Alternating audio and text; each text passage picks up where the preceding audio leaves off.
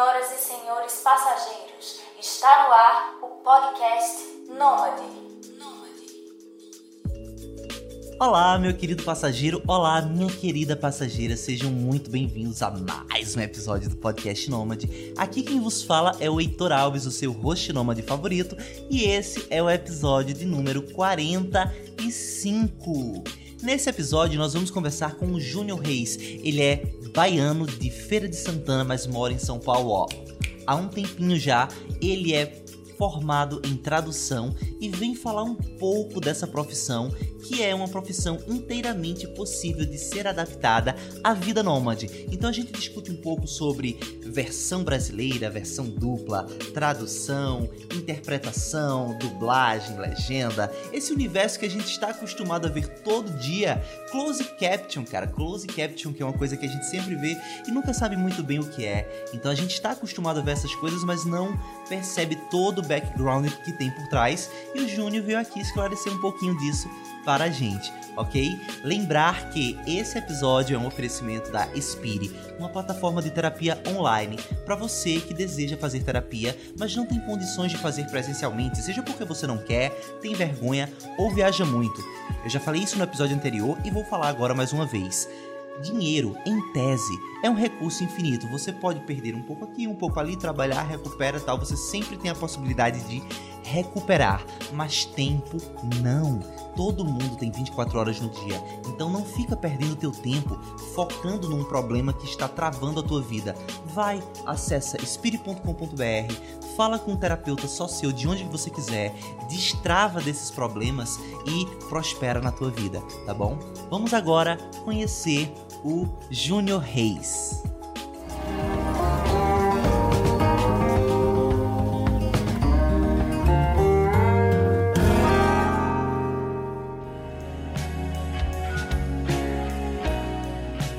Olá, meu nome é Júnior, eu sou tradutor, trabalho com tradução já tem uns quatro anos, é, sou formado em tradução, sou bacharel em tradução e especialista em tradução audiovisual. E acho que é isso.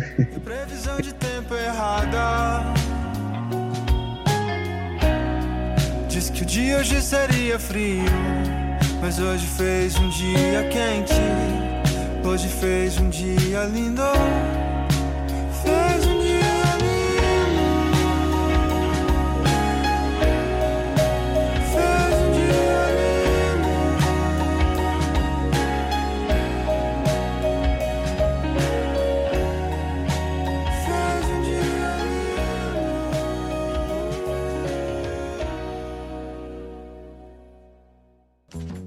Perfeito, Júnior. Seja muito bem-vindo ao podcast Nômade. E você é um caso um tanto quanto peculiar, pois você ainda não é nômade, propriamente dito, mas já namora com esse universo, com essa possibilidade. E você está agora aqui no quadro Profissões Nômades, onde a gente conversa sobre profissões que possibilitariam as pessoas serem nômades e viajar por aí. Então, eu gostaria de começar pelo começo sobre a tua paixão com esse mundo nômade. De onde é que vem essa admiração? Quais são as suas expectativas a respeito de poder viajar pelo mundo? Ah, é. Desde sempre a minha família sempre gostou muito de viajar. Eu também sempre gostei muito de viajar.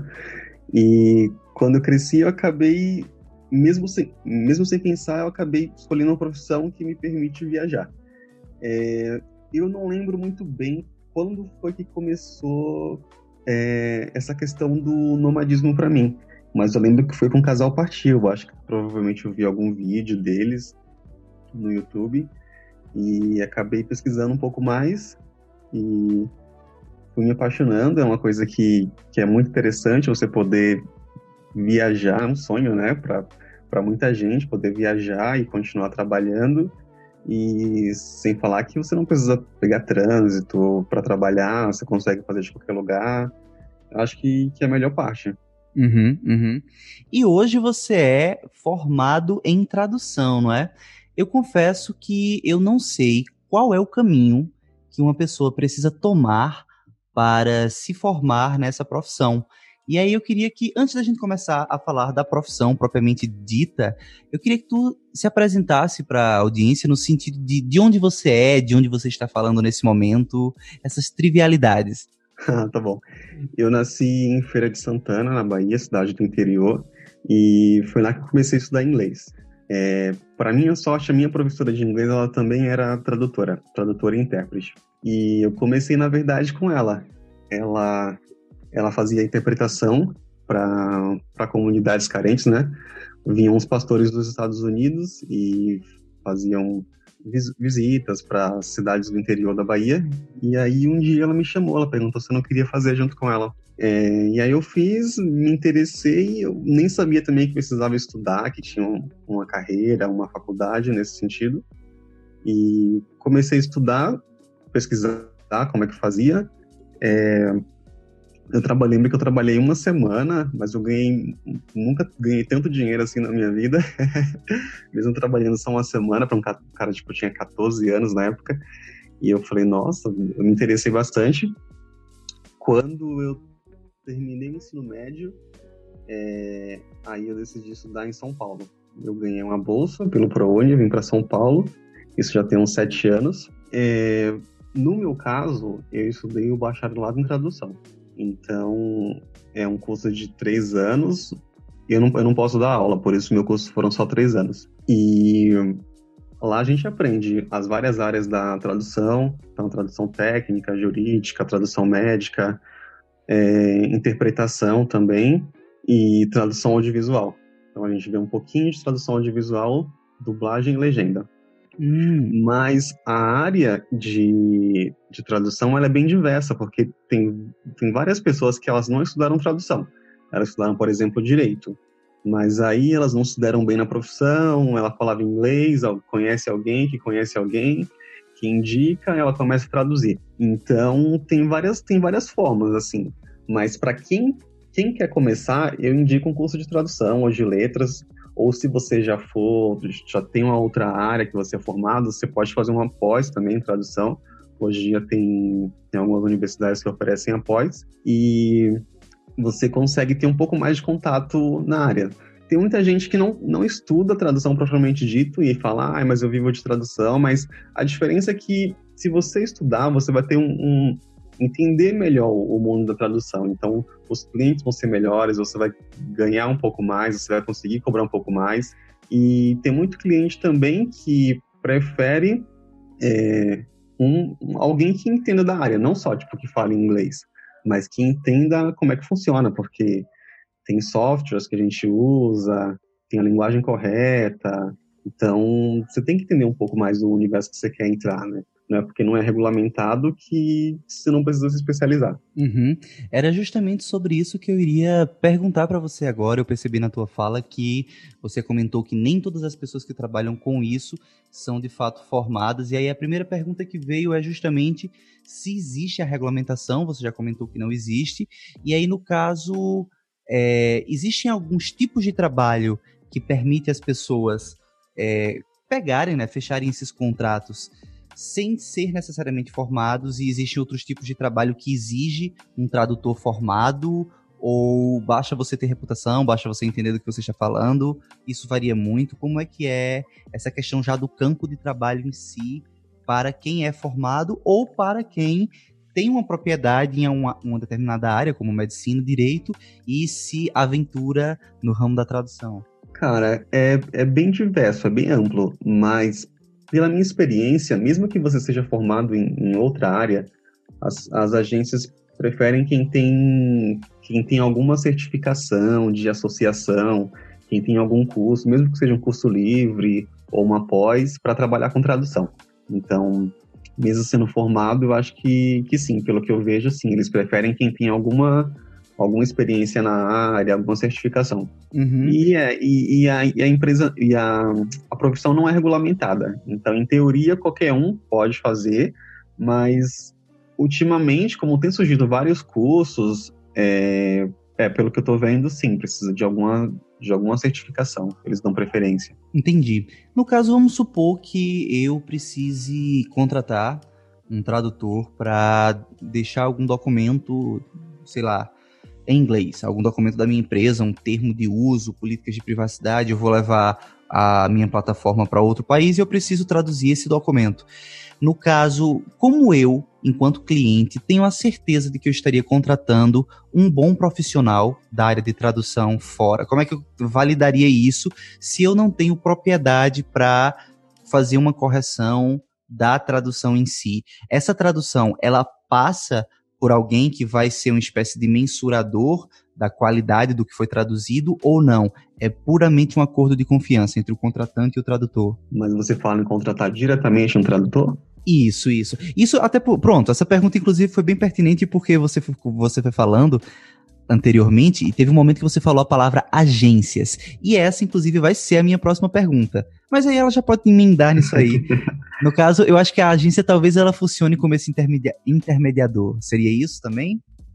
Isso, exatamente. As agências são, são intermediadoras entre o cliente e o, e o profissional, né? O tradutor. Tradutor, legendador, que seja.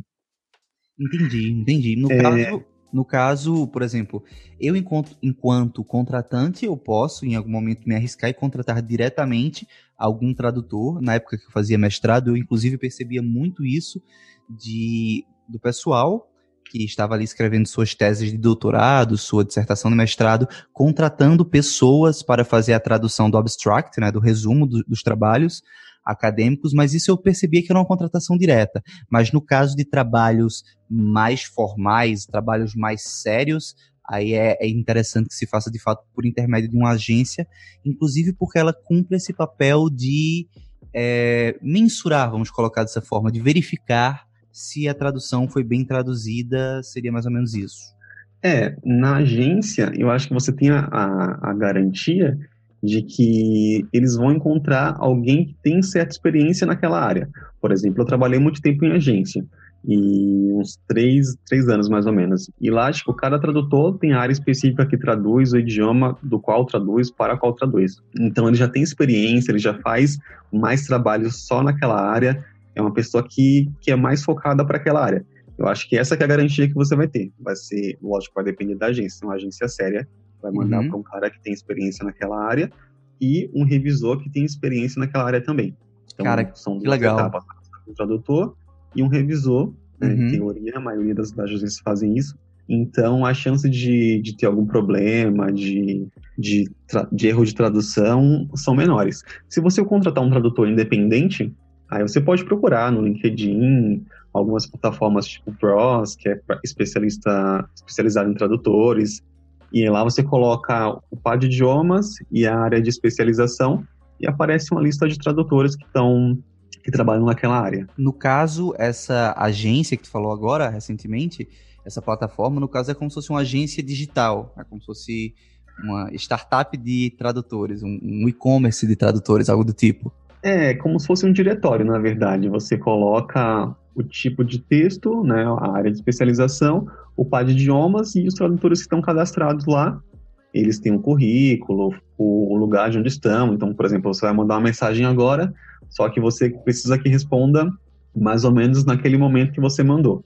Então, você consegue uhum. ver é, no globo, né, quem é o que está com o fuso horário mais próximo do seu, então tem uma probabilidade de responder mais rápido também. Legal. Ou, no... Se tiver bastante tempo também, não tem problema. Você pode ver o cara que tem mais experiência naquela área, pontuação, currículo. Então, é um diretório global, assim. No caso, tu achas que o fuso horário ele acaba virando um fator determinante para, o, para a contratação em si? Não, na maioria das vezes não. Na maioria das vezes não, porque eles geralmente os trabalhos têm um pouco mais de prazo, né? Então não precisa ser urgente, assim, você não precisa encontrar um tradutor urgente. É mais pela confiança que já tem de sempre passar para aquele tradutor, ele devolver no prazo que foi estipulado, com a qualidade que foi acordada. Então é mais isso. O fuso horário eu acho que não atrapalha tanto. No caso, é, é, é um fator também. No caso, se você precisa de alguém que entregue é, rápido e que esteja com o fuso horário próximo do seu, uhum. então sim. Please mind the gap between the train and the platform. This is Court. São realmente muitas informações novas para mim, é um mundo muito novo. Eu tenho muitas outras perguntas que eu vou fazer lá na frente, mas por tá. hora, ainda dentro desse contexto de agência, eu me lembrei do Wordpackers, que as pessoas têm feito trabalhos voluntários, inclusive não só dentro do contexto de agência, mas também dentro do contexto do próprio podcast Nômade. A gente vira e mexe, tem algum entrevistado que está ao redor do mundo fazendo algum trabalho voluntário. E esse tipo de plataforma, o WordPackers, por exemplo, você paga uma quantia mensal ou anual, não lembro agora, porque até porque eu nunca usei, mas você paga uma quantia para estar ali e ter acesso aos trabalhos que os empregadores, vamos botar assim, colocam para que você possa se voluntariar. No caso das agências de tradução, você também tem que pagar alguma taxa para ficar disponível para contratos? Não, no caso das agências é diferente. Eles, elas ficam com uma parte da uma parte do que foi acordado com o cliente. Então ela vai cobrar um valor cheio, uma parte ela vai passar para o tradutor, uhum. uma parte elas pagam para o revisor, que vai revisar o trabalho do tradutor. Geralmente tem a editoração eletrônica também, e uma parte fica a comissão do, do vendedor e da agência. Saquei, saquei. Mas no caso, em relação então aos preços, né? Eu já entendo que as agências cobram um percentual pelo contrato firmado, mas em relação ao preço do trabalho, quem coloca o valor a ser pago ao tradutor é o contratante ou existe dentro da própria plataforma da, das agências, existe já um, um padrão, uma tabela, por exemplo, tantas palavras, ou se não tantas páginas? É o pre... Como é que é o cálculo do preço do trabalho do tradutor? Então, isso é muito interessante porque aqui no Brasil eles cobram, as agências geralmente pagam por lauda. E isso, isso é um assunto bem complicado, porque lá fora o mercado todo paga por palavras do original. A maioria dos países, né, a grande maioria cobra por palavra do original. Aqui no Brasil, algumas cobram por palavra do original, cobram e pagam por palavra do original. Algumas cobram, mas eu vejo que a maioria, pelo menos daqui eu trabalho, cobram por lauda. E isso é complicado porque existem vários tipos de lauda. Então, às vezes, eu falo, uma lauda é uma página. Às vezes, uma lauda são 160 palavras. Às vezes, uma lauda é 180 palavras. E às vezes a lauda é mil caracteres ou dois mil caracteres. Então é, é bem vasto aqui no Brasil e é um pouco complicado. No mercado internacional é mais organizado, assim, é mais é, padrão. É sempre por palavra do original. Entendi, o valor, entendi. É, inclusive, eu já, já, já me perguntaram qual o valor da sua lauda. E eu falei, e depois que eu descobri que a lauda deles era diferente. Então também um, um prejuízozinho assim. Não foi muita coisa, mas já me deixou alerta. E agora eu sempre pergunto, tá, mas qual, qual que é a sua lauda? E Entendi. eu consigo fazer aquela regrinha de três que a gente quase não usa, sabe? Uhum. para saber qual é o valor que eu consigo passar. E outra diferença também no mercado do brasileiro. No, aqui, é, as agências brasileiras geralmente pagam um pouco menos do que as agências de fora, até por causa da moeda também, né? Tem a questão do, do, do dólar e do euro ser uma moeda mais forte. Então, é, a maioria dos tradutores preferem trabalhar para agências de fora, né? É, aqui no Brasil, eles, ele, a gente tem a questão da, da versão, né? Toda, toda vez que a gente fala tradução, né, no caso, quem, quem entende do assunto, tradução é sempre de um idioma estrangeiro para o português. Se você fizer uma versão, significa que você está fazendo de um, de um, do idioma português, né, idioma brasileiro, português brasileiro, para é, um idioma estrangeiro. Então a gente chama, tem essa diferença aqui tradução e versão. Se for versão dupla, significa de um idioma estrangeiro para outro idioma estrangeiro. No mercado internacional, eles, eles não fazem isso. Eles preferem é, contratar sempre um tradutor que fale o idioma para qual vai ser traduzido. Então, se eu for trabalhar para o mercado internacional, eu vou sempre trabalhar do inglês para o português brasileiro. Eu uhum. não posso trabalhar português de Portugal e nem fazer o que a gente chama no Brasil de versão traduzir do português para o inglês. Se eu quiser trabalhar com versão, é, então eu tenho que trabalhar com agências brasileiras. Aqui é um pouco mais desregulamentado, como eu te falei, então uhum. eu consigo sim fazer tradução, no caso, né, versão para o inglês ou para o espanhol, qualquer idioma que eu fale. Peraí, peraí, que são muitas informações, assim, são muitas nu nuances, são muitos detalhes. Peraí, deixa eu ver se eu capturei. deixa eu ver se eu capturei isso. No caso, tradução é quando você pega um documento em inglês e traduz para o português. E versão é quando você pega algo em português e traduz para outra língua. Ou eu falei. Isso, exata... Ah, tá. Não, é, é exatamente isso. Qualquer idioma estrangeiro para o português, tradução. Se a gente fizer é, do português para algum outro idioma estrangeiro, chama versão. Isso só no mercado brasileiro. Entendi. Em todos os outros mercados é tradução do idioma X para o idioma Y. E por acaso, se você for trazer um. traduzir, for, vou usar a palavra adaptar agora porque está ficando confuso esse negócio. se você for adaptar um texto do inglês para o espanhol, por exemplo, aqui no Brasil é conhecido como versão dupla. É isso? Isso, exatamente. Mas, rapaz, é complicado mesmo esse tanto, que, é, tanto que se você prestar atenção em filmes, eles geralmente falam versão. É... Não, então, e aí no, na questão dos filmes, eles falam versão brasileira, que é uma questão de adaptação. É, a tradução audiovisual, eles usam versão para uma tradução que é adaptada. Aí eles chamam de versão. A tradução técnica é a versão, é a tradução do português para o idioma estrangeiro. Uhum. É, é, isso está me colocando agora uma outra questão que eu fiquei bem curioso, né, em relação à versão, tradução, versão dupla, que é quem raios é Herbert Richards? ele foi um. Ele teve a maior casa de dublagem do Brasil. Então, antes eu acho que era no Rio, só tinha ele de. Ele era amigo do Walt Disney, de, de vários, vários caras importantes lá de fora, e aí sempre uhum. que queriam fazer a, a tradução, né? No caso, a versão brasileira da, dos filmes, séries, é, ele que, que tinha contato com o pessoal falava, não, eu posso fazer para o Brasil a, a, versão do seu programa e tal. E aí ele tinha essa casa de dublagem, só existia uma casa. Então a maioria dos filmes antigos sempre vai falar, tipo, o nome da casa dele, né? Versão uhum. brasileira, Depois que acabou o monopólio, foram surgindo várias, várias agências, né, casas de dublagem.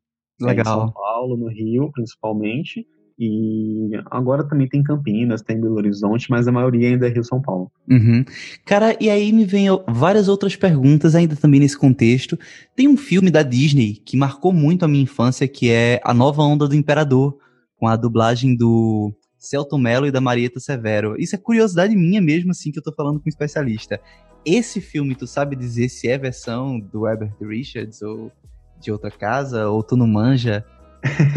não, eu não sei. Se, gente, se você quiser, depois eu posso pesquisar e te falar. Uhum. Mas de cabeça, não, não sei. Eu falo isso porque realmente alguns trabalhos, assim, quando eles têm a dublagem nacional, a depender do, do dublador, obviamente, é maravilhoso, assim. Eu, eu particularmente sempre gosto de, de assistir uma obra no original, sabe? Anime, por exemplo, quando eu assisto alguma coisa em japonês, em, algum, algum trabalho do Japão, eu gosto de escutar o japonês ou no caso dos Estados Unidos também eu dou preferência. Eu, particularmente, uh, só não consegui assistir a série Dark, que ela é tá na Netflix, agora ela é uma produção original da Netflix, que a série, que a língua original é alemão, e aí eu, não, tá bom, tá bom, vou, vou botar isso em inglês, enfim, mas em geral eu gosto do trabalho da, da, da do áudio original. Mas algumas versões, cara, elas são tão primorosas. Aí agora a versão eu estou usando bem no coloquial, tá? Me corrija. Não, tudo bem, você pode usar de forma técnica. algumas dublagens, assim, nacionais são maravilhosas, cara. E essa, por exemplo, da Nova do Imperador é um exemplo. Diferentemente daquele filme da Rapunzel também, que é o Enrolados, que botaram Luciano Huck e foi uma tragédia, cara. Tem outro também, eu não lembro agora qual é o jogo, mas é um jogo que a Pete, a cantora Pete, que é baiana, inclusive, ela, uhum. ela dublou algum personagem e ficou uma tragédia, cara.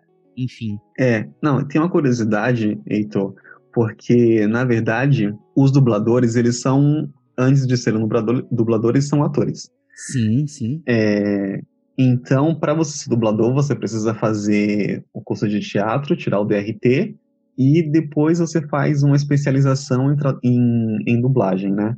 Então, todos os dubladores, eles têm que ser atores. Você não pode dublar um filme se você não for ator. Uhum. Só que tem, isso tem um, tem um, eles têm um regulamento, tem, tem, tem a convenção deles. Só que tem alguns, é, alguns jogos e alguns filmes que eles meio que conseguem burlar isso e colocar pessoas que não são, que não têm o DRT. Então, se o filme é, tipo, por exemplo, filme da Disney, eles querem meio que vender, então eles colocam a voz de um de um apresentador, a voz de um cantor. O Pochá também já fez, embora o Pochá sim, seja né, é, ator, eu acho que ele é ator, né? É, não, não, o, Pochá, o, Pochá, o Pochá, ele é ator sim, certo? Acho que acredito sim. que sim. Ele, ele é um excelente roteirista, de certeza. Sim. Eu admiro muito o trabalho dele como roteirista. É, o sim. Pochá foi o Olaf, né, naquele filme da Frozen. Isso, exatamente. Teve um caso então... também, teve um caso também que eu achei bem legal, que foi o da Marimun, que tem aquele filme, acho que é Detona Ralph, e ela fez a, a personagemzinha pequenininha, Marimun, que era da MTV, e ficou uhum. muito legal, cara, mas geralmente é tenebroso, cara. O Luciano Huck até hoje me atormenta. É, então, e isso dá muito trabalho no, no estúdio, na hora de gravar, porque eles, o estúdio, eles, eles são pagos por hora, né? Então, quanto mais rápido for o dublador, é, mais rápido vai acabar e eles não vão ter tanto custo na hora de gravar. E hum. geralmente, quando o cara não tem experiência com dublagem, demora um pouco mais, é, a entonação da voz, a, a, labial, como falam, né? não bate na hora certa o que o cara tá falando com o que o personagem, na hora que o personagem abre a boca, fecha a boca. Então isso demanda, também demanda um pouco mais de, é, de tempo né, e trabalho para os estúdios. Uhum. Mas, assim... Mas, infelizmente quando o, o cliente pede, né, fala, não, eu quero que a voz seja de tal pessoa. Aí geralmente a decisão é do cliente e a gente tem que acatar. Claro, claro. Mas assim, a gente acabou fugindo um pouco do escopo do teu trabalho em si, né? Porque você não é um dublador profissional, você na verdade é um tradutor e especialista também na interpretação audiovisual. Seria isso? Me corrija se eu estiver errado, cara. São todos termos novos para mim. não, não tem problema. Eu só quis apresentar os termos para poder apresentar um pouco do meu trabalho como que funciona. Mas Perfeito. não tem problema se você usar um outro termo. Uhum. Geralmente esses termos são usados mais para quem é da área, para poder. Eu falo, eu preciso que você faça uma versão. Então eu já sei que eu não vou traduzir para o português, eu vou traduzir para o inglês, entendeu? Entendi. Mas para uhum. quem não é da área, não tem problema. Você pode falar, eu preciso que você traduza para o inglês e eu vou entender também. Uhum. Legal, cara, é, legal. No, no, meu caso, eu faço é, tradução, é, tradução técnica. Então, eu sou especializado em tradução jurídica. Eu faço bastante contrato, procuração, toda essa papelada aí que ninguém gosta, acaba ficando comigo, mas é uma coisa uhum. que eu uhum. gosto. Eu sou especialista em tradução audiovisual. Eu fiz é, uma pós-graduação, então eu, eu trabalhei é, um ano e meio mais ou menos traduzindo é, do, traduzindo documentos, não, desculpa, traduzindo filmes e séries, fazendo tanto para dublagem quanto para legenda. Uhum. Mas eu quase já não faço mais. Atualmente estou só na tradução técnica mesmo. Legal.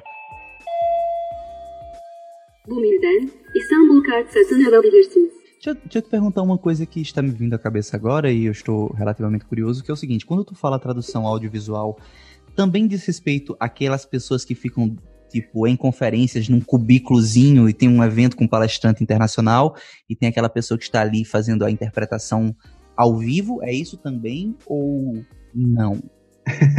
não, é, como você falou, aquele pessoal que fica na cabine, eles são intérpretes.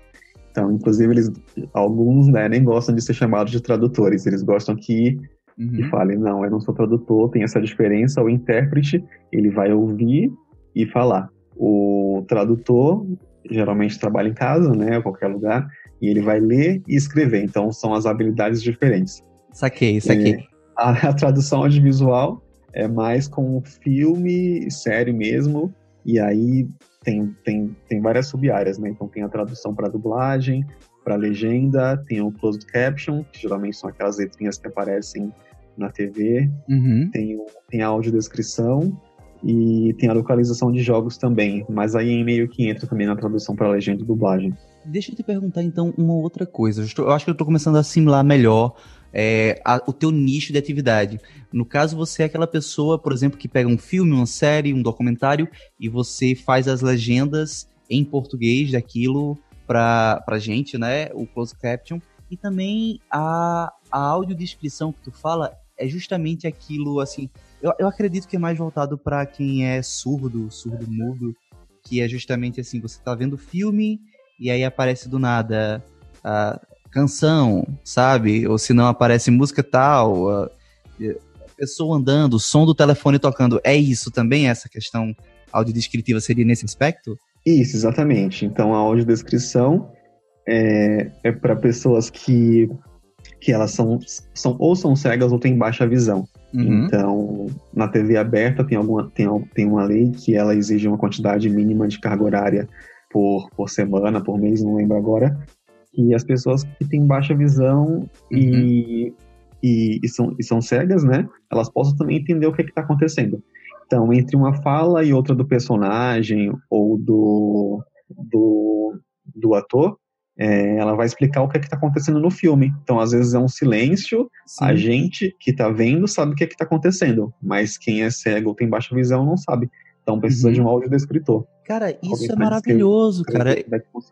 Isso é, é maravilhoso.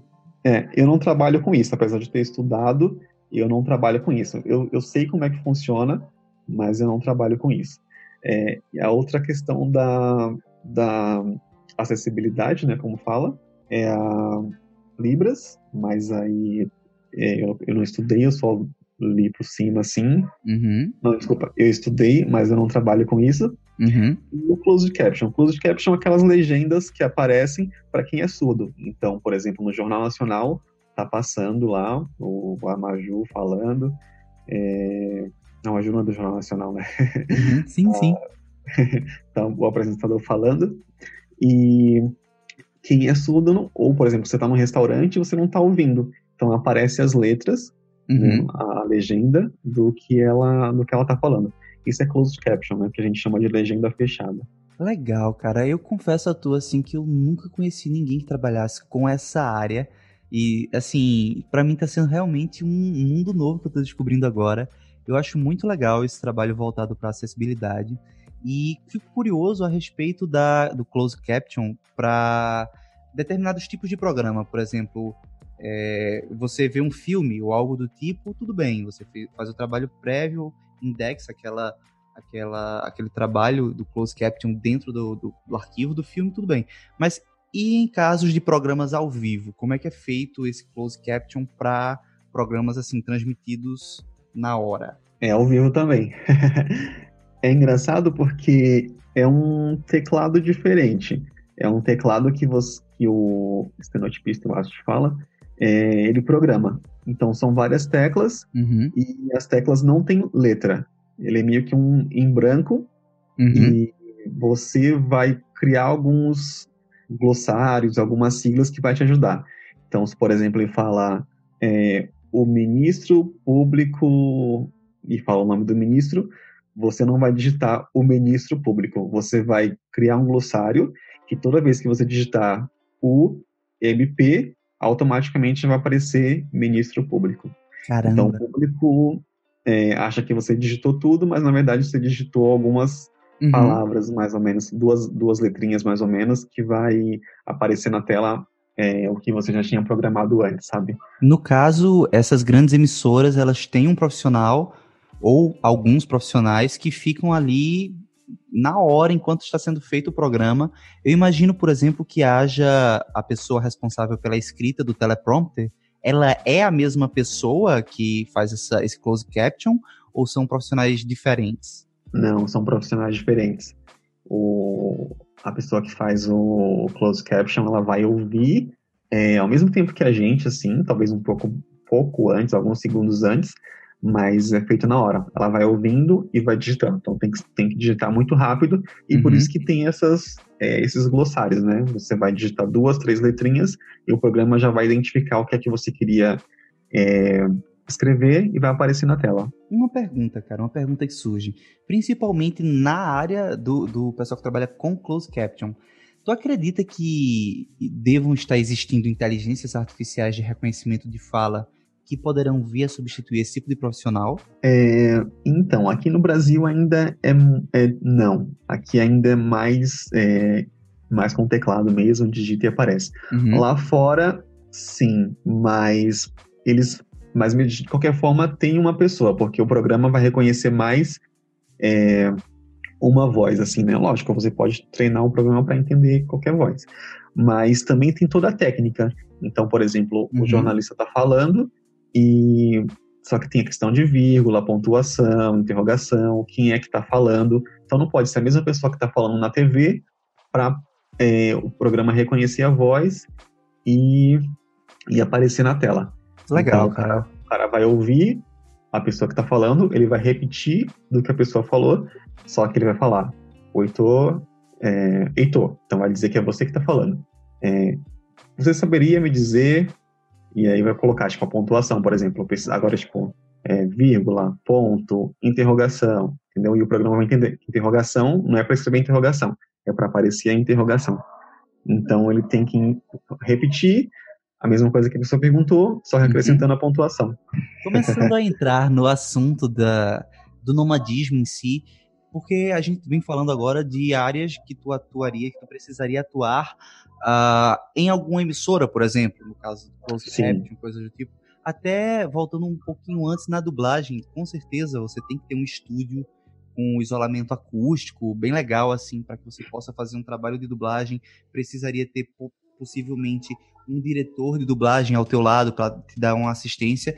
Então eu acho que esses trabalhos que nós estamos falando agora, eles são mais difíceis de você ter enquanto nômade, correto? Porque você não pode viajar com estúdio, uh, você não tem garantias de que vai ter um, um local bacana para você montar um estúdio e poder dublar, coisas do tipo.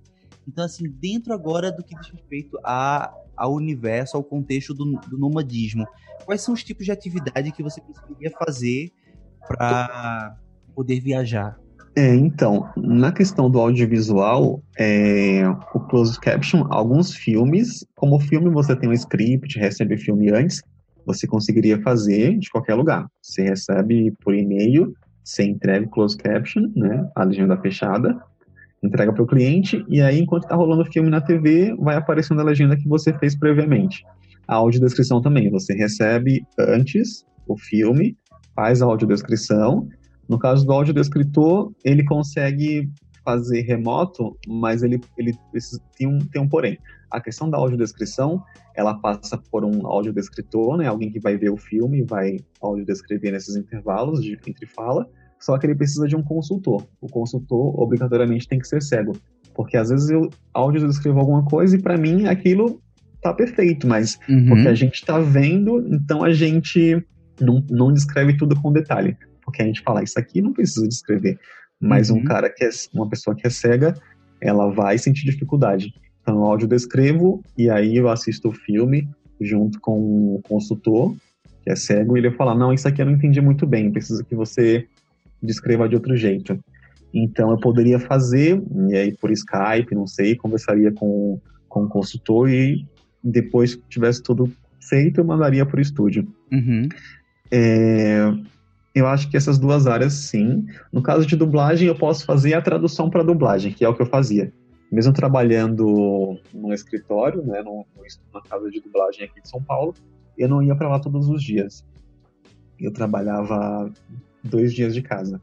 Uhum. Então, eu recebo o filme, faço a adaptação, escrevo o script em português, reviso com tudo certinho, eu subia na nuvem, e aí lá sim, aí tem que ter os dubladores, tem que ir lá, tem que ter os técnicos que trabalham de lá também, o, o diretor de dublagem, e aí eles precisam estar lá. Mas eu, na hora de fazer a tradução, eu posso fazer de qualquer lugar.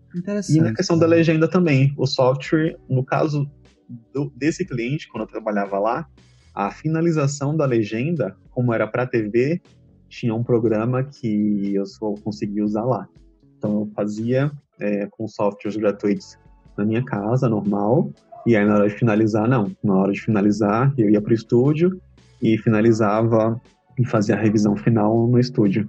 Hum. Mas é, para Netflix, eu sei que tem, acho que alguns têm a plataforma própria, é, e alguns também eu consigo fazer aqui, mas o revisor da agência revisa lá. E eu, como tradutor, faria de qualquer lugar.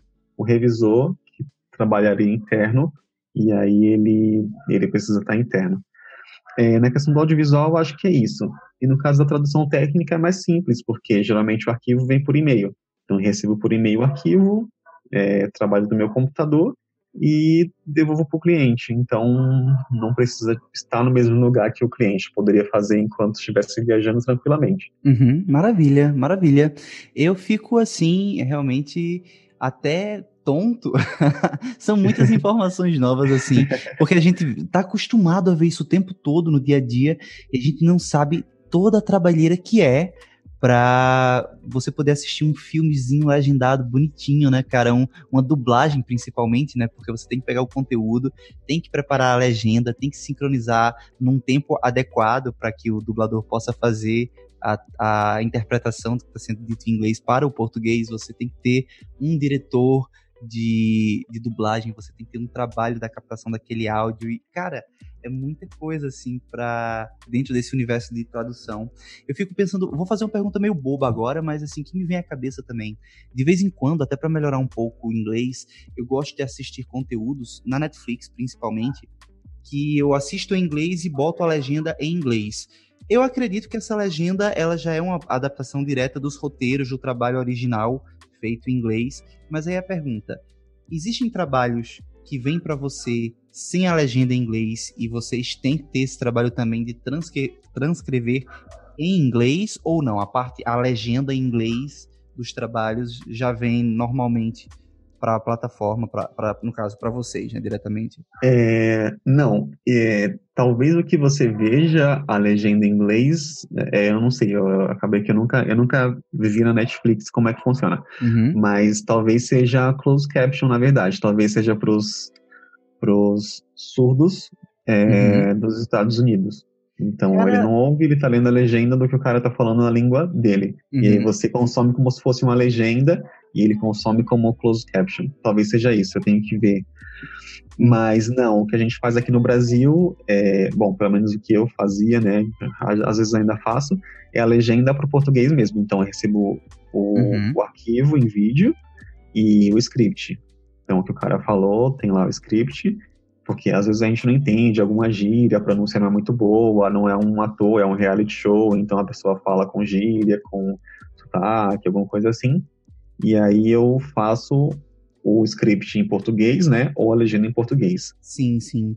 Essa questão do script, no caso, é justamente o texto que está sendo falado no, no produto audiovisual, não é isso?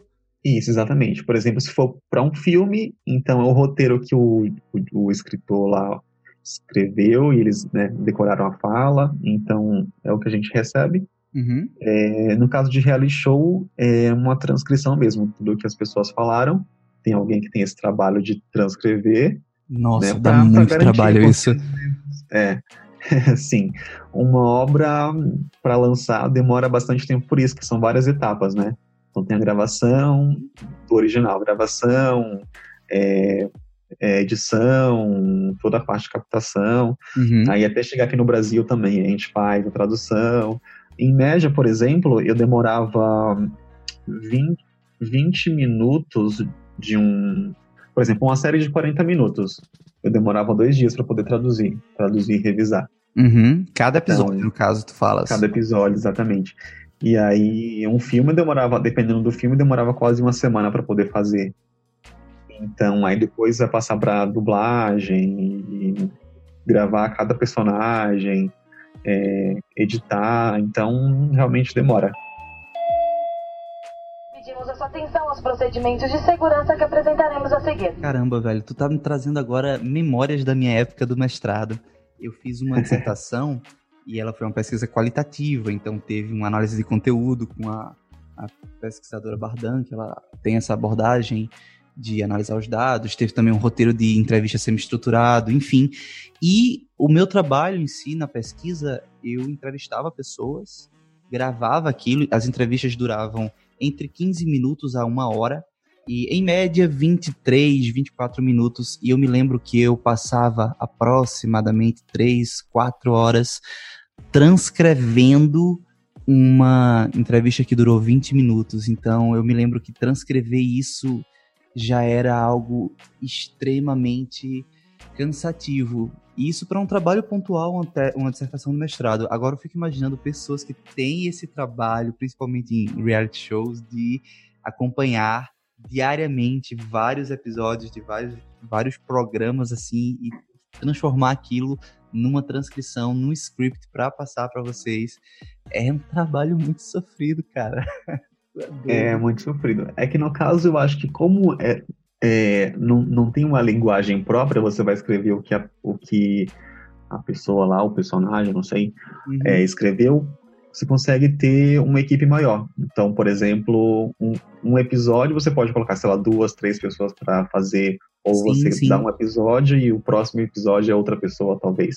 Uhum. Então, é trabalhoso, mas não tanto, por exemplo, quanto do tradutor, porque tem que ser o mesmo tradutor, para ter a mesma linguagem, a mesma consistência, uhum. o glossário que ele já tem, o, já está acostumado como é que as gírias do personagem, o nome que ele deu, a piada que ele faz, então é a assinatura do tradutor. Acho que demora um pouco mais para o tradutor. Sim, sim.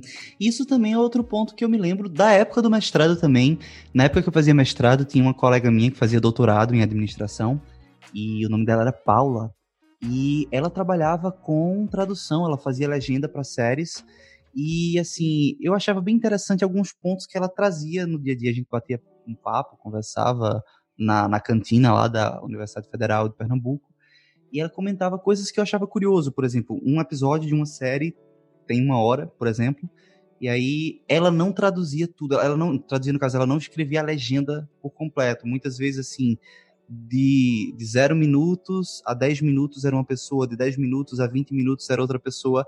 Isso tudo para fazer assim em que você conseguisse liberar o episódio o mais rápido possível, entende? Isso agora, claro, eu não estou falando de uma empresa como a Netflix, eu estou realmente falando.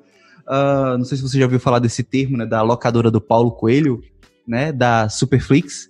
E aí, uhum. para esses trabalhos mais piratas, vamos botar assim, existia uma força-tarefa para tentar liberar o mais rápido possível para a galera assistir. E aí a gente adentra nessas nuances do, do trabalho de se criar uma legenda para um conteúdo, um filme, uma série, que é justamente tanto o trabalho de fazer isso de forma particionada, uma equipe fazendo isso para agilizar o processo, quanto também desse mercado do, da pirataria, cara. Como é que funcionam essas questões? Então, como é que funciona? É, no caso, como, onde eu trabalhava, a gente fazia os dois. A gente fazia a dublagem e a legenda. Então, a dublagem, ela demora um pouco mais.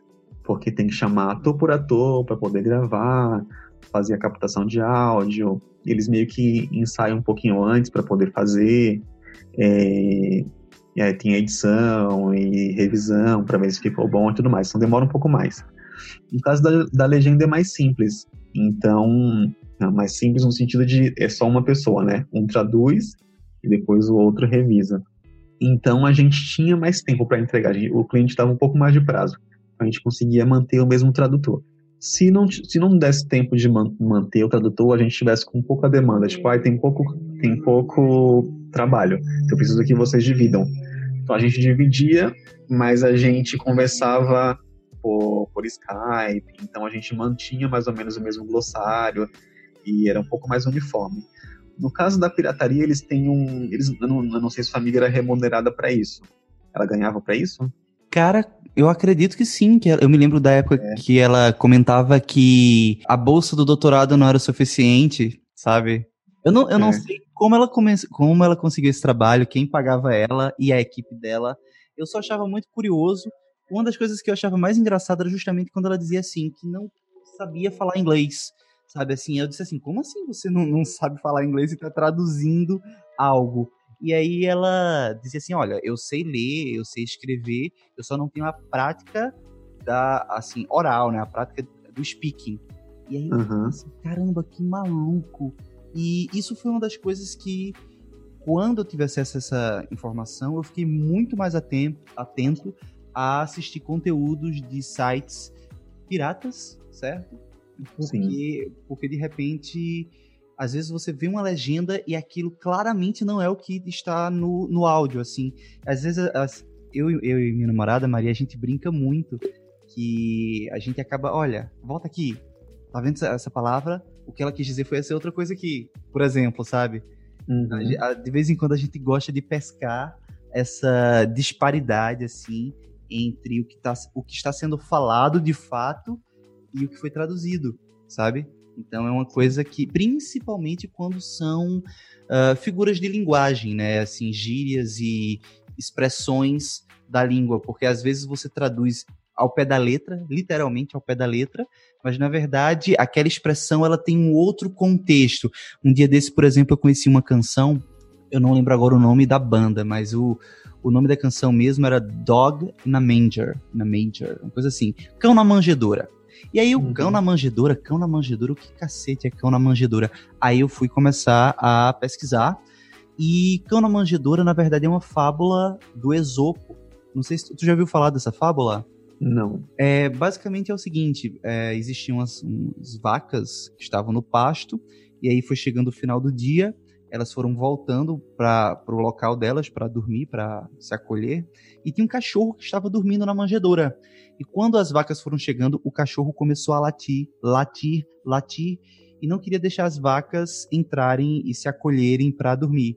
O fazendeiro viu aquela situação, pegou um pedaço de pau e espancou o cachorro para tirar ele dali, sabe? E aí as vacas puderam entrar. E aí a, a fábula, né, a moral da história é justamente o seguinte: não prive os outros daquilo que você não pode usufruir, sabe? É uma, é, é, é uma coisa do tipo. Então, assim, é, cão na manjedoura é uma expressão baseada nessa fábula de Esopo. Ela, ela é mais usada no, nos Estados Unidos do que aqui, apesar de que eu também já ouvi aqui na, na, na língua portuguesa brasileira, eu já, já escutei também, mas muito pouco. Beleza. E aí eu ouvi a música, depois eu fui atrás da, da semântica, mas não só do, da tradução literal, mas também de todo o contexto da fábula.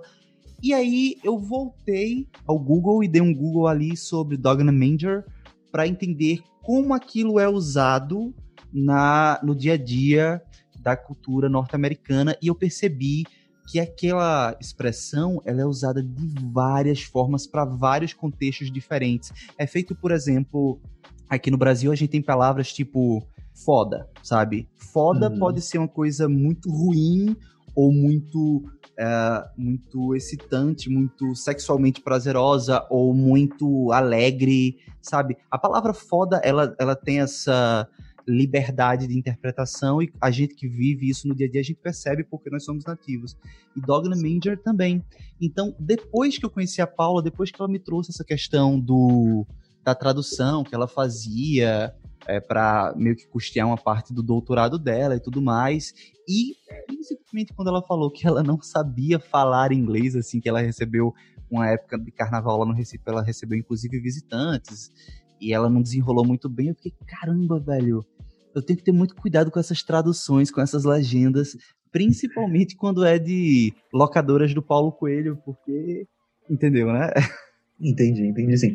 É que eu, na verdade, eu, eu achei que era que ela fazia como fansub que chama, né? Então, por exemplo, às vezes saiu um episódio de uma série nos Estados Unidos que não saiu aqui no Brasil. Então, os fãs da série se juntam, cada um traduz, sei lá, 10 minutos, depois junta e libera para os fãs daqui do Brasil. Achei que era isso uhum. que ela fazia. Uhum. Mas pelo que você explicou, não, ela fazia outra coisa. Sim, é, sim. Ela recebia para isso.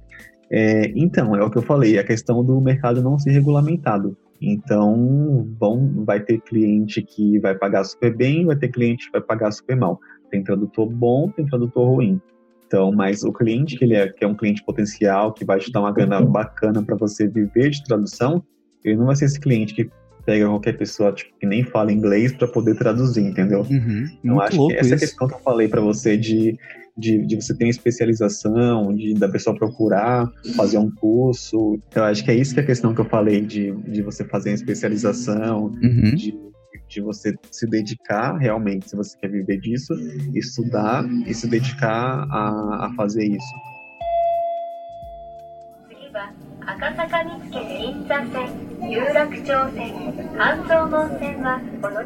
Recentemente, tem uma, uma grande produtora de podcasts norte-americana, me fugiu o nome agora, já já ela volta, já já o nome volta, que ela tem feito um trabalho em conjunto com produtores de podcasts brasileiros, que no caso seria o Mundo Freak. O que, que acontece? Existe um podcast. O podcast, por si só, ele já é uma mídia muito famosa, muito bem difundida nos Estados Unidos. E tem muitas séries, séries que são pagas, assim, da mesma forma como a gente tem séries da Netflix, existem conteúdos em podcast, audiodramas, assim, é muito interessante. Eu, particularmente, tenho esse podcast Nômade aqui, um podcast mais de entrevistas e tal, um meio papo de bar também, mas eu admiro muito podcasts que são voltados ao, a, a, narrativas, né, a histórias, tem um roteiro, tem, um, tem uma dramatização, uma leitura dramatizada das coisas. E recentemente o Mundo Freak trouxe para o Brasil um podcast chamado Doutor Morte, que é uma produção original americana. E eu particularmente achei muito interessante essa esse desdobramento dentro do trabalho de tradução sabe? Que eu não uhum. sei, eu não sei se tu estás por dentro disso, mas eu acho que pode se transformar, inclusive, em um novo mercado dentro do, do mercado de tradução. Por exemplo, existe o podcast americano, a, a transcrição daquele roteiro, e aí você pega aquele, aquela transcrição, você traduz para um ator brasileiro fazer a interpretação e adaptar o conteúdo do podcast a, a língua brasileira, né? A língua portuguesa brasileira. Ou até a portuguesa de Portugal também. Enfim, tu estás por dentro desse, desse novo mercado que está se desdobrando e está começando a ver a exportação de conteúdo em podcast para outros países? Não, eu nunca, nunca tinha ouvido falar não, Heitor. Mas é uma área interessante e acaba sendo audiovisual também, né? Exato, é... exato, acaba sendo audiovisual. O nome sim. da produtora norte-americana é Wondery, lembrei agora. Ah, sim. Não, eu nunca ouvi falar. Mas é interessante, é como se fosse um, um uma dublagem, só que pro podcast, assim. É, um, o trabalho vai ser o mesmo, eles vão ter o podcast, vai ter alguém que vai né, transcrever, é, manda para algum tradutor do Brasil, é, ele vai traduzir e adaptar, dependendo como é que funciona o, o, a obra, se precisa de adaptação ou só tradução mesmo. E aí eles vão mandar para algum estúdio e algum locutor ou ator daqui do Brasil vai gravar o podcast. Já funciona também com alguns canais de YouTube. Acho que o processo é mais ou menos o mesmo. Pois bem, velho, muito massa, assim. Esse foi um trabalho que eu achei muito legal. O a Wonder fez um, um documentário sobre um médico que ele assassinou, ele era um cirurgião, e ele assassinou várias pessoas no estado do Texas, se eu não me engano. E aí teve toda essa produção desse conteúdo, seis episódios. Ele era inclusive financiado por uma plataforma de ranqueamento de médicos dos Estados Unidos. Era um trabalho bem interessante. E aí houve o trabalho de importação para o Brasil e parecia um documentário. Então era assim, tipo, você tinha uma jornalista que ela fez o roteiro, que ela entrevistava, mas ao mesmo tempo tinha a voz de vários é, entrevistados, né, de policiais, de pacientes, de parentes de pacientes que faleceram e tudo mais. E aí houve o trabalho para o Brasil e eu achava bem legal que no início tinha assim, tipo, essa é uma adaptação de fulana de tal, sabe? Assim, tipo, roteiro original da jornalista tal, e esse podcast está sendo traduzido para o Brasil sob as vozes de fulano, fulano, fulano.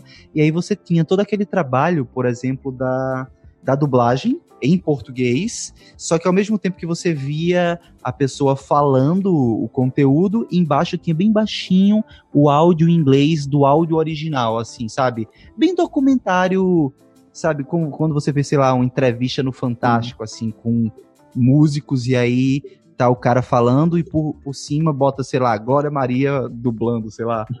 Sabe, coisas do é tipo. É, o voice-over que chama, né? Voice-over, isso, isso. É isso, é. Cara, sim. e eu achei muito legal, assim, observando agora, né, te observando e escutando como é a, os, os detalhes do teu trabalho. Tu, tu tem um trabalho bem meio de campo, assim, no que diz respeito a esse, essa produção do conteúdo audiovisual, até para transcrever, o traduzir o que está sendo dito em outro em, em um conteúdo da gringa, digamos assim, para entregar para que um ator possa fazer o trabalho de dublagem, por exemplo.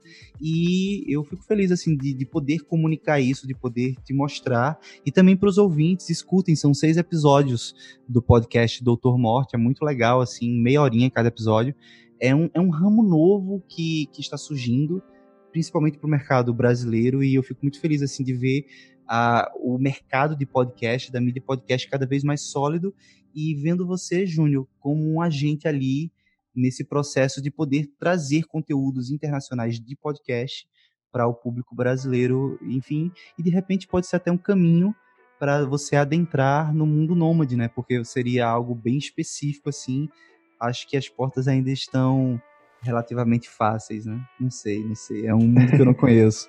É, não, considerando a expansão do podcast, bom, pelo menos no Brasil, né? Tá uhum. crescendo agora, eu acho que sim, que é uma. É a mesma coisa da audiodescrição. Até pouco tempo atrás não tinha muito da audiodescrição, closed caption. A questão da acessibilidade está chegando agora. Uhum. Então ainda é mais fácil de você é, conseguir cliente, se especializar, você se tornar referência nessa área. Mas é uhum. é bacana, vou dar uma pesquisada para ver. Pois é, o próprio canal Porta dos Fundos, que ele agora está começando a criar um, um canal no México, se eu não me engano, é um canal assim orientado para o conteúdo em espanhol. E aí teria também esse trabalho, né, de adaptar o conteúdo para o nosso conteúdo para exportar para outros países assim. Então, eu acho que é um ramo bastante promissor e que permite com certa tranquilidade dentro de algumas áreas específicas do universo da tradução e da versão, é você poder trabalhar de forma remota, cara. É bem legal, assim, bem. E outra, uma coisa que particularmente me deixa assim interessado nisso, espero que alguns ouvintes nossos também possam se interessar, que é justamente a possibilidade de fazer esse tipo de trabalho apenas com um notebook, né? Então, assim, é um trabalho relativamente tranquilo para você poder viajar. É, é um trabalho que você consegue fazer, inclusive até os, os clientes preferem que você faça de casa, né? Uhum. Então, porque eles, assim, eu já trabalhei em agência, mas é, é muito mais custoso para uma agência manter um tradutor lá, porque é, para eles compensa muito mais. Ah, se aparecer um jurídico, eu mando para você. Se não, uhum. eu não preciso que você fique aqui na agência sem fazer nada. É, então eles tá... preferem que você trabalhe da sua casa, porque também se não tiver trabalho, é, não tem que pagar ninguém, entendeu? Sim, então sim. As, as agências preferem que você fique, é, seja né, profissional independente e para mim também compensa muito mais, porque eu consigo cobrar mais sendo um profissional independente do que ser CLT. Além oh. de que eu posso viajar e trabalhar e prestar o serviço para quem e na hora que eu quiser. Uhum, perfeito, perfeito. Isso sem contar que você economiza dinheiro e tempo se locomovendo, né? Então isso também é, são vantagens assim maravilhosas. Sim, a questão do nomadismo é perfeita.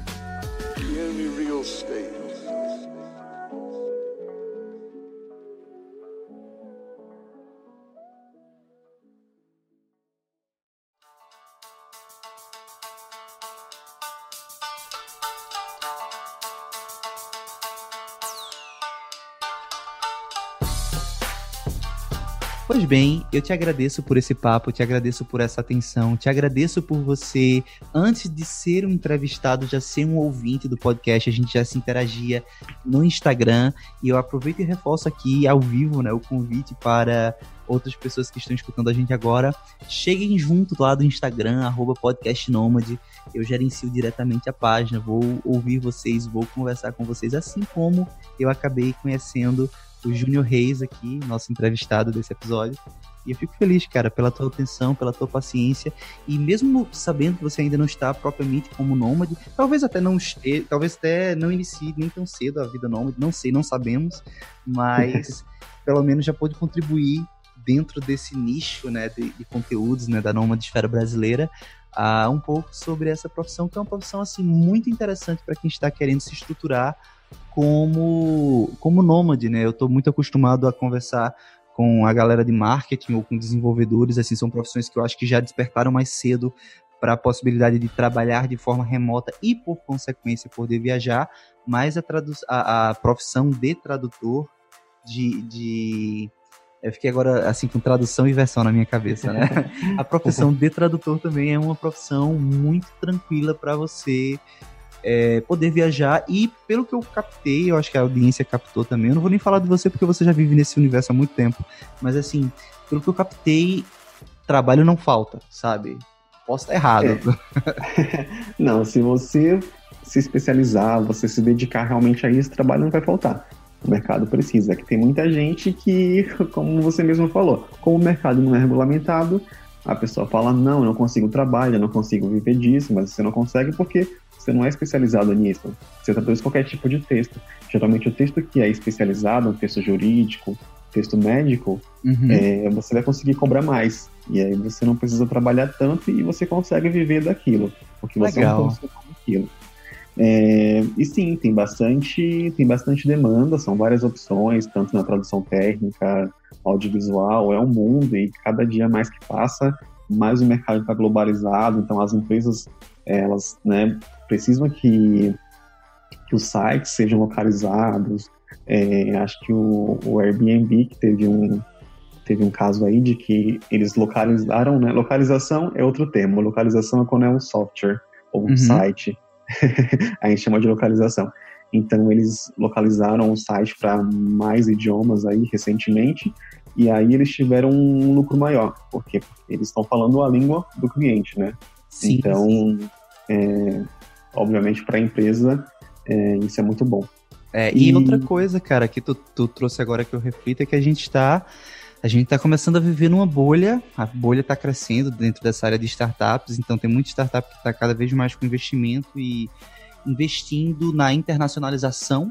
E para essa área de tradução, você ter a possibilidade de fazer a localização de sites para outros idiomas, ele é interessante, é uma dica até que eu deixo aqui. Galera, eu acho que é um mercado que está cada vez maior, mais que a gente talvez passe por uma bolha, uma, uma nova crise das empresas.com, como foi no início do milênio.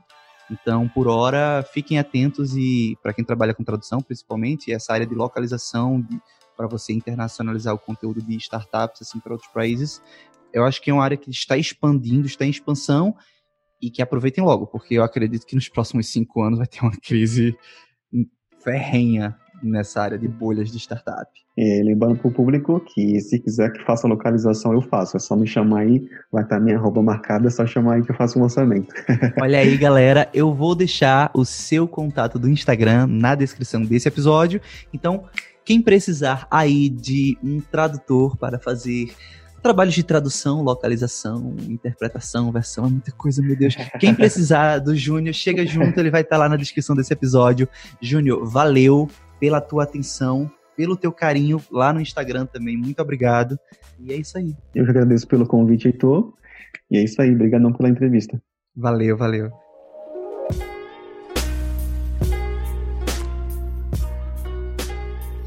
E esse foi mais um episódio do podcast Nômade. Eu espero que vocês tenham gostado desse super papo sobre essa profissão tão massa como o Júnior Reis. E lembrar a vocês que quem quiser falar comigo pode me escrever no meu e-mail que é o podcastnomade.gmail.com ou também me procurar nas minhas redes sociais, que é o arroba podcastnomade e arroba alvescontato. Alves com H. Eu estarei lá de braços abertos para receber vocês, receber críticas, sugestões, dúvidas, contribuições, sugestões de pauta, indicação de pessoas para entrevistar. Eu estarei lá disponível para a gente somar nessa nomadesfera brasileira, ok? Lembrar também que esse episódio é um oferecimento da Spire, uma plataforma de terapia online para você que deseja fazer terapia, quer destravar a sua vida desses problemas que de alguma forma insistem em permanecer, agora você pode acessar www.espire.com.br e ter um terapeuta só seu de qualquer lugar do mundo. Legal? Bom, pessoal, para quem está escutando até aqui, eu queria desejar uma ótima semana para todo mundo e a gente se vê na próxima semana. Tchau.